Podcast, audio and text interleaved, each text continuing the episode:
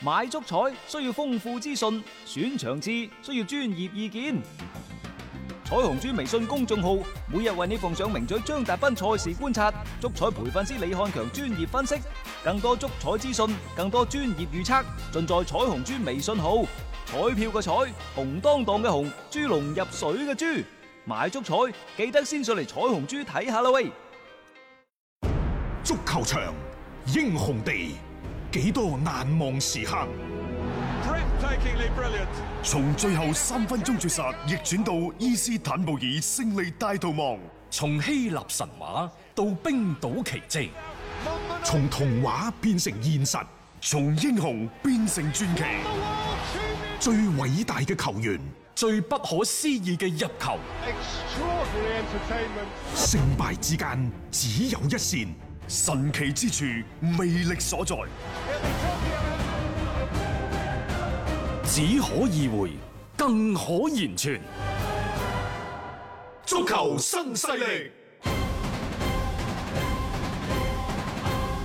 翻翻嚟係第二 part 嘅足球新勢力，我哋繼續講曼聯對車路士嗰場賽事，繼續講呢點解曼聯需要一個中衞。係你而家會睇到㗎啦，曼聯個中衞基本上呢，就喺前一排嘅連勝當中，就係、連迪路夫搭馬古尼。嗯，我哋成日都話馬古尼誒需要一個好嘅搭檔。搭檔係啊我而家想喺度講，甚至乎馬古尼係咪就係曼聯嘅嗰個人呢？而家冇冇得揀就用住先咯。我我係咁嘅態度啊， 即係我係咁樣睇嘅。有即係得唔係話因為佢後尾整咗隻烏龍入唔唔去？係唔係，佢係咁多場落嚟已經即係大家已經發覺佢嗱第一個轉身慢係肯定㗎啦，好多時候拍埋嚟嗰下又唔夠果斷，你會造成咗喺後防方面嘅一啲漏洞啊！你揾乜嘢人拍佢先？即係你要揾到一個咁即係喺特點上面要可以去彌補到佢嘅一啲缺點嘅人。誒、嗯我感覺關鍵係曼聯想將佢樹立成為一個球隊嘅領袖。嗯馬古尼啊，啊，我唔覺得馬古尼喺球隊，尤其喺曼聯咁嘅級數嘅球隊入邊，可以做到後防嘅領袖。係佢嘅氣質。嗯唔相符，冇呢個錯嗯先至係最大鑊嘅。你再睇翻以前曼聯嗰班惡耶咩堅尼啊、廖費典南，人哋嗰啲真係真係有咁嘅嗯一行擔出當。嚟嗰種啊啊，馬古尼呢，始終都係受氣少少。嗯啊，冇錯誒、我睇佢射入嗰個所謂烏龍，嗰、烏龍其實唔怪佢，嗯但係佢射完之後或者入咗之後嗰種絕望而略帶心慌慌慌慌慌張張嗰種眼神。嗯即係 我嗰一剎那我就知道，其實作為曼聯嚟講，呢、個人呢、個人啊，真係未必未必擔當得到曼聯。佢而家係隊長，嗯想將佢樹立樹樹樹樹立成為更衣室嘅大佬，佢佢做唔到。佢唔夠班。即係佢係啊，即係冇辦法。呢個係氣質決定嘅。嗯好有啦啲人係有啊有嚇咁，接著嚟蘇斯克查仲諗唔諗呢？即係石飛聯嗰個軒達臣啊， 啊你揾唔揾佢翻嚟？迪恩軒達臣啊嗱今晚翻嚟㗎啦。哦啊！ 誒講起今晚啊，各位，我哋今晚呢就石飛聯對愛華頓嗰場賽事喺 PP 體育嘅平台嗰度，官方平台嗰度，誒我哋會一個粵語嘅誒直播嘅測試，咁啊到期時呢，就我會去上陣啊，就單口為大家帶嚟呢一場賽事嘅廣東話評説。今晚一點，即係聽日凌晨嘅一點一啊點鐘係啊，咁啊就喺 PP 體育上面，大家可以聽到呢個粵語解啊説。斌哥講波啦嚇，終於 翻嚟同大家講英超啊！係啊，嚇嗯今晚嘅誒石飛聯嗰場對愛華頓嚇，歡迎大家到期時上去呢一齊呢邊睇波就邊邊邊傾下呢一個波經啦。嗯好啦，咁大衛迪加應唔應該即係真係你要考慮㗎啦？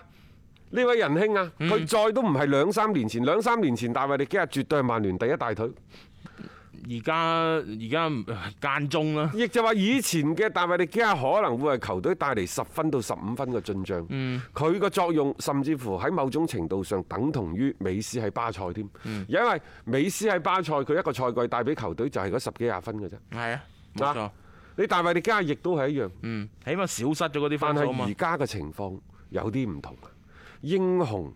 美人都有遲暮嘅時候，呢、個就係競技嘅規律。即係雖然好遺憾，但係你不得不面對。你門將呢個位置好重要嘅，即係如果你係一個極其之唔穩健嘅表現之下嘅話呢，你作為曼聯呢種大會，你就真係要慎之又慎我。發現咧，萬事雙雄都面臨呢一種情 況，就係話中衞嘅人選你揀嚟揀去揀唔到，硬係一個令到自己放心嘅，嗯可堪用不可堪大用。仲有啊，兩隊波個邊都有問題嘅喎。係啊，嚇！你話曼聯呢個雲比薩卡攻強於守，嗯，係嘛？防守麻麻啫。係琴日個左邊差唔多俾人打爆咗咁滯。嗯你話點辦呢？執唔執啊？嘅條後防線都要執。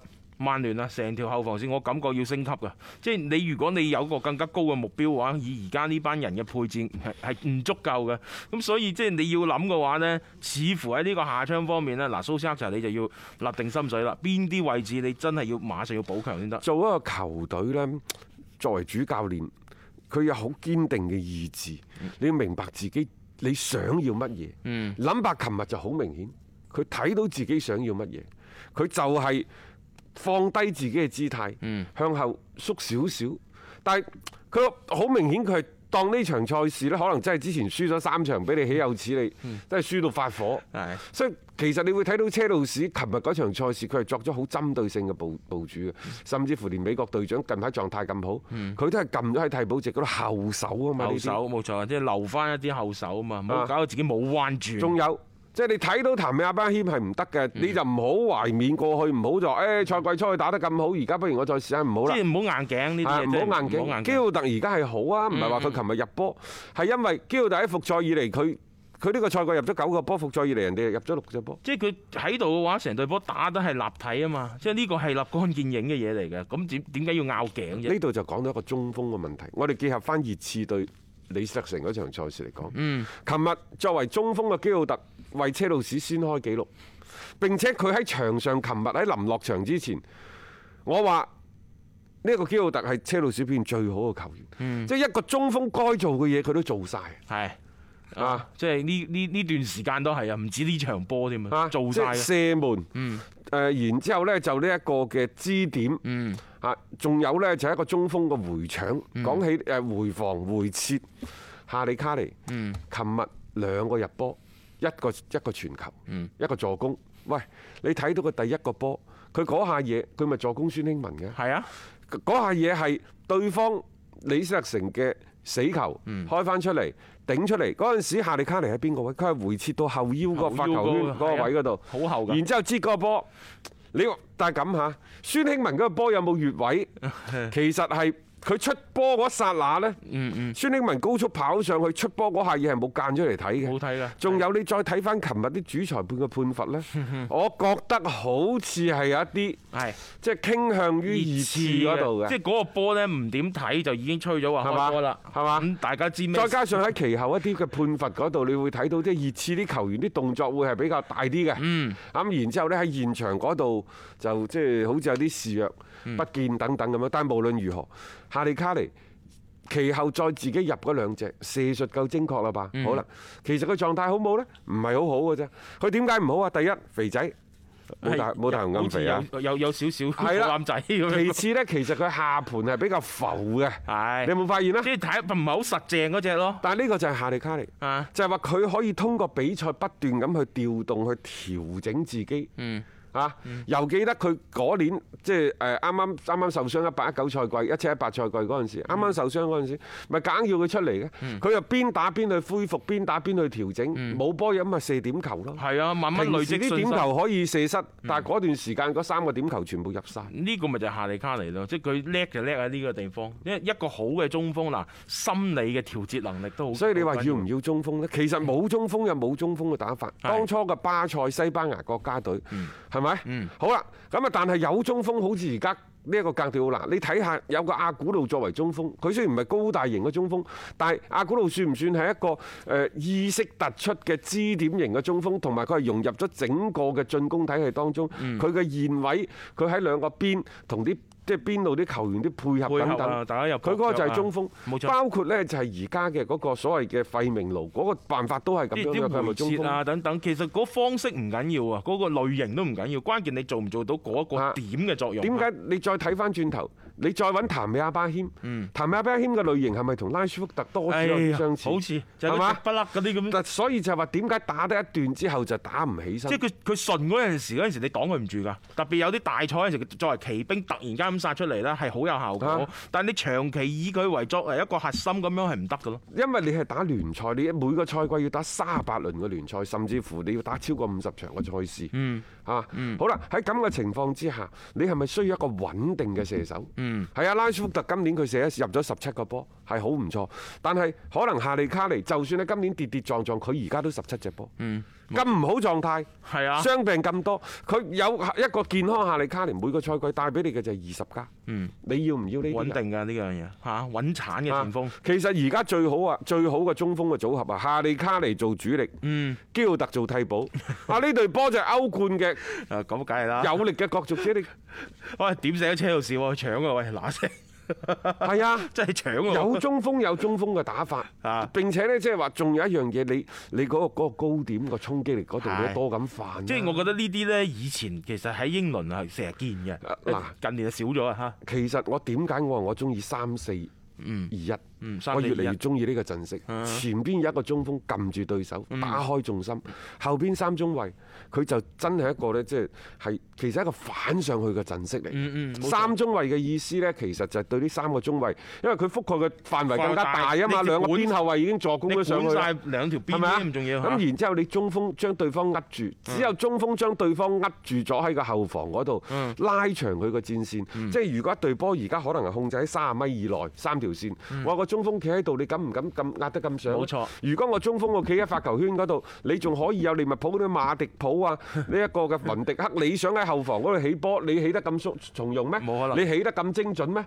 係啲係戰術嘅克制與反克制啊嘛。冇錯，你個點喺嗰度，佢出唔到嚟呢。同埋呢，你亦都將兩個邊嘅空間呢係拉咗出嚟，啊咁你會更加好容易反上去，做到更加多嘅嗰啲處理啊嘛。所以我就話呢，一個曼聯而家真係先搞掂個中衞先。呢、嗯個中衞最好有一個領袖氣質，真係㗎。嗯後防一定要有個領袖氣拖質。住班人，嚇後防冇呢，就中間，保羅普巴唔得，嗯費特唔得，馬迪文靜、馬古尼好似唔敢嗌啲人，即係成班後防硬係只有星星冇月亮，一定有一個大佬喺嗰度喝住至得。而嗯家曼聯係冇嘅即係。大頭大哥。所以而家我就話佢更加需要一個中中一個中衞，以前就係幫馬古尼做搭檔，而家真係要揾一個可能比馬古尼更加好嘅。嗯即係馬古嚟做佢搭檔， 調翻轉頭啦。 一步步嚟咧，一步如步嚟果唔得嘅話，甚至乎喺某種程度上嚟講，係啊馬古尼可能係成為一個嘅踏腳石。你一定要揾一個咧後防嘅領袖出嗯冇嚟。錯冇錯，我都覺你得想將馬古尼打造成為後防領袖，你就要忍受呢，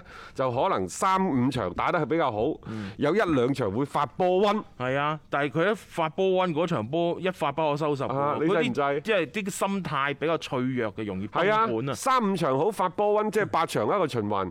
你八五四十，你就嗰嗰嗰嗰個賽嗰個賽季，可能你係預住輸十場八場但係波嘅喎嗰。嗰啲唔係冠軍水平一個喎。賽季輸十場八場波，佢係咩水平啊？就係前四嘅水係咯平。你年年爭前四啊，係啊，即係所以唔係話你個目標係乜嘢，你就要有啲乜嘢人去做配要置。計數咯。係啊嚇嗯好啦，我哋繼續咧就講翻呢一個嘅誒呃熱刺嗰熱刺場熱賽刺事。嚇，咁啊大勝呢個李斯特城啦， 誒即係曼聯球迷開心嘅地方係在於，即係琴日熱刺幫手啊，搞掂咗李斯特城，即係令到佢哋有一個更加主動嘅機會啦，係爬翻上前四嘅位置嘅。嗯因為你嚟緊周中只要搞正韋斯咸，佢就積分上都壓過李斯特啊城。，最近呢啲強隊打起防反，嗯，我就覺得呢就好似即係唔怕你流氓夠惡死，就怕你流氓有文化 係嚇，啊，即係嘛？擺低個姿即係態。本身你係好打嘅，然之後你又將個姿態擺到咁低，嗯啊打起咗防反。當然啦，摩連奴最擅長嘅係就係呢樣嘢。呢個又唔係啲咩奇怪嘅事情，特別你琴日見到半場三比零之後，下半場你都諗住唔使睇㗎啦， 你你都估到熱刺係唔點同你再撲出嚟攻啊，將嗰啲大巴一層又一層咁設置喺自己嘅中後場嗰度去攔截對方嘅嗰個進攻，去保住呢一個三比零嘅勝果，即係呢個會係誒摩連奴最最適用嘅一種手段嚟嘅。啱嘅喺關鍵嘅誒呃場次當中呢，係攞翻自己最擅長嘅嗰個套路出嚟。摩連奴呢方面，我又覺得佢係有咁嘅經驗咯，即係你好過之前嗰種啦，攻又唔係，守又唔係，踢到一無是處。你而家成班波都起碼知道你想做乜，好啊，防反咪防反咯。羅渣士呢，即係似乎摩連奴即係佢一生的敵人。啊，當初帶利物浦衝擊冠軍嗰陣時，又係衰喺呢個摩連奴嘅手 上。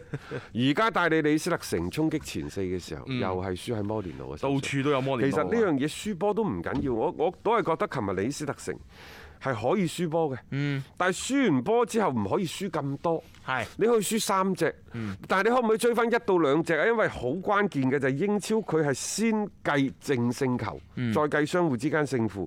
好啦，而家你李斯特城同埋曼聯。佢哋嘅淨勝球而家係一模一樣㗎，都係廿八隻。但係李斯特城打多一場，佢嘅入波數字係六十七個，曼聯係六啊三個，所以呢，佢嘅而家嘅排位仲喺曼聯之前。係啊，入波多但啲。嗯係如果曼聯周中對韋斯咸贏四比零嘅話，佢追翻上嚟，佢就領先你四個正勝球啊。咁就需要你再喺下一場李斯特城打曼聯嘅時候呢，你大炒唔唔係大炒，嗯贏兩隻就得啦。兩兩隻啊，咁即係起碼入兩隻，亦就話哦嗱係咁嘅。嚟緊呢個周中呢場賽事呢，曼聯淨勝對手幾隻波，去到周日就李斯特城必須贏波減一半。嗯嗯，個正勝球，即係話譬如曼聯贏四比零嘅，哦 OK，你就贏。呢一個嘅2比0二比零得啦。嗯嗯啊，如果係贏呢一個嘅五比零嘅，你都贏二比零就得啦係。但係如果贏六比零，炒六隻波，你要贏三 比零，減一半。即係呢啲分計到咁樣樣嘅話呢， 其實好被動。曼聯其實誒，你雖然你話而家嗯曼聯琴日呢就及睇呢一個足總杯半決賽未打之前，嗯熱刺贏咗三比零之後，好多曼聯嘅球迷都話感謝摩連奴啊嚇呢一個前任嘅主教練，係但係其唔一定係好事嚟㗎。啊，唔一定啊好，事啊。因為其實李斯特城佢哋仍然可以係反翻上嚟，即係佢只有，即係佢係一一個希望，而亦都只有一種方法。就係贏波佢反而就係立定一條心。啊嗱，嗰陣時嘅球隊你仲仲難搞啊因為佢琴日打到六啊幾七十分鐘嗰陣時，羅渣士已經換晒啲主力走啦，差嚇！唔佢多都知道場波係咁上下啦嘛就儲埋儲埋就打最尾一場。佢可以唞成個星期嗯喎，啊！即係曼聯你唔係喎，你嚟緊仲要踢完韋斯咸，你再對住李斯特城，當然係最後嗰兩輪波曼聯和晒波都得嘅，咁嗯就佢又唔一定要贏波嘅，佢係 佔據住呢一個嘅主導。兩場波和波得得，但係李斯特城而家只要贏波，係或者係即係要睇你周中嗰場波你打咗幾個波，我佢對佢入波個數字有要求。但係萬一你呢一個嘅曼 聯周中嗰場淨係贏一比零呢，咁係去到呢一個最尾一輪李斯特城贏一個波就得㗎咯喎。係啊，即係好多嘢仲有價講㗎，同埋我最怕呢，蘇斯克查帶隊有諗法，到時個表現就唔知係咪真係有辦法。係佢一有諗法我就心驚我㗎成啦日驚，即係有時你睇啲波咧，你會感覺琴日你睇到有啲大頭特寫，睇見佢嗰個樣啲表情咧，你講唔出嗰種滋因為味。最尾一輪呢，李斯特城係打主場，好彩冇球迷咋，有球迷啊，黃權球場嗰嗰啲地震咁㗎，話佢嗰場波啊，佢嗰年攞冠軍嗰啲波一場波二點幾級地震㗎，等於。係啊，好犀利㗎！佢仲有好多其他手法喺場邊加持，你諗下， 即係你你紅魔過嚟，佢可能航魔伏妖都似啊！所以所以呢樣嘢咧，啊好難講㗎。車路士呢，嚟緊嘅兩場，一個打利物浦，最尾一場打狼隊。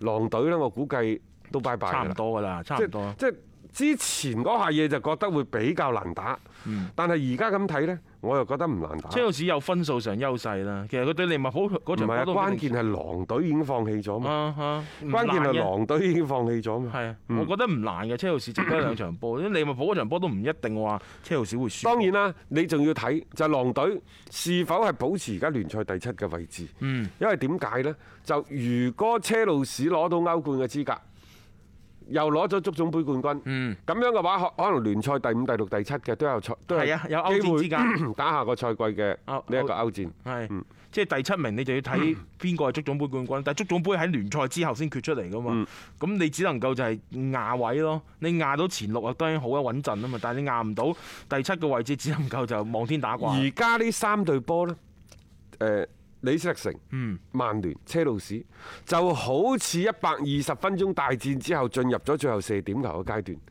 而家係射到第三輪，係，喺第三輪嘅時候呢，李斯特城射失咗點球。嗯第四輪啊，啊即將上場。啊，即將嚟啦，係係曼聯即將係嚟，曼聯嚟咗之後呢，就可能佢入咗，但係如果去到最尾一輪嘅時候，如果李斯特城入咗，佢個門將又將曼聯嘅射門撲出嚟呢，曼聯係會被淘汰㗎。啊，所以咪話咯，其實啊好膠着阿㗎。車路士亦都唔一定啱，我啱啱講咗一樣嘢，就係狼隊佢個第七，佢仲要爭嘅，佢同呢一個熱刺仲要爭，後邊石飛聯仲要爭。咁然之後利物浦嗰場賽事可能分分鐘就係下一場就捧杯啦。嚇，呢即係車路士呢搞屎棍搞咗好多年啦。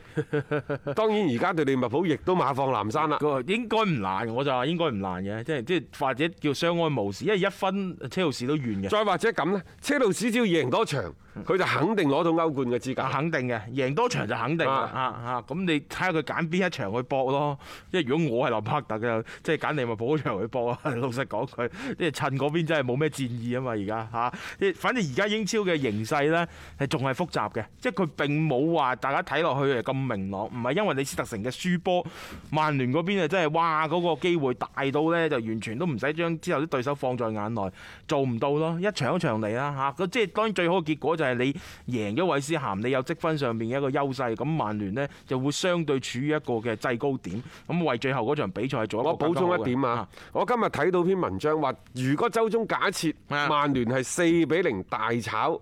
呃誒呢韋一斯個咸嗯韋斯咸嘅話，就算係最尾一場，佢哋零比三輸俾李斯特城，仍然可以入歐冠，嗯呢個係錯嘅，係錯嘅。因為點解呢？你如果你贏咗四比零贏韋韋斯咸，你係咪有卅二個正勝球啊？嗯但係如果你週末嗰陣時你再輸咗。你週末嗰陣時再輸咗俾呢一個零比三，你得一個正勝球啫喎，嗯你多咗一個人，你即係你得廿九個正勝球啫，人哋係三十一個正勝球，人哋贏翻你噶咯。係啊，所以呢，係一半，大家記住百分之五十。嗯佢即係話呢一個週中曼聯贏李斯特城四比零的話，去到週末李斯特城贏二比零係就得㗎啦。就夠㗎啦，就夠㗎啦，係因為到期時大家正勝球都係三十個，但係李斯特城嗰陣時咧係六啊九個入波，嗯你六啊七個入波啫嘛，搞死 你㗎！曼聯唔係冇蝕過底㗎，一二年嗰陣時就係咁樣衰俾曼城。即係正勝球計完呢，仲要計嗰個入波數，邊個多會排先，再計相互成績嘅。所以呢樣嘢大家一定要搞清楚喺英超裏邊嘅呢個規矩呢，可能會令到最後嘅嗰一輪會出現啦好多微妙嘅變化啊！即係曼聯當然啦，如果你對韋斯咸嗰場波可以炒到開項嘅，咁樣 就就唔同講法咯。即係你有咁嘅能力嘅話，咁李斯特城亦都冇辦法，冇計可施啊，可以話。一個為足彩愛好者度身訂造嘅全新資訊平台北單體育，經已全面上線。北單體育擁有基於北京單場賽事作出全面評估嘅優秀團隊，雲集張達斌、陳奕明、鐘毅、李漢強、呂建軍等大咖，為你帶嚟更專業嘅賽前預測分析以及賽後總結報告。北單體育無需註冊，一鍵辦理。想避免足彩市場起起伏伏，快啲嚟微信搜索公眾號北單體育。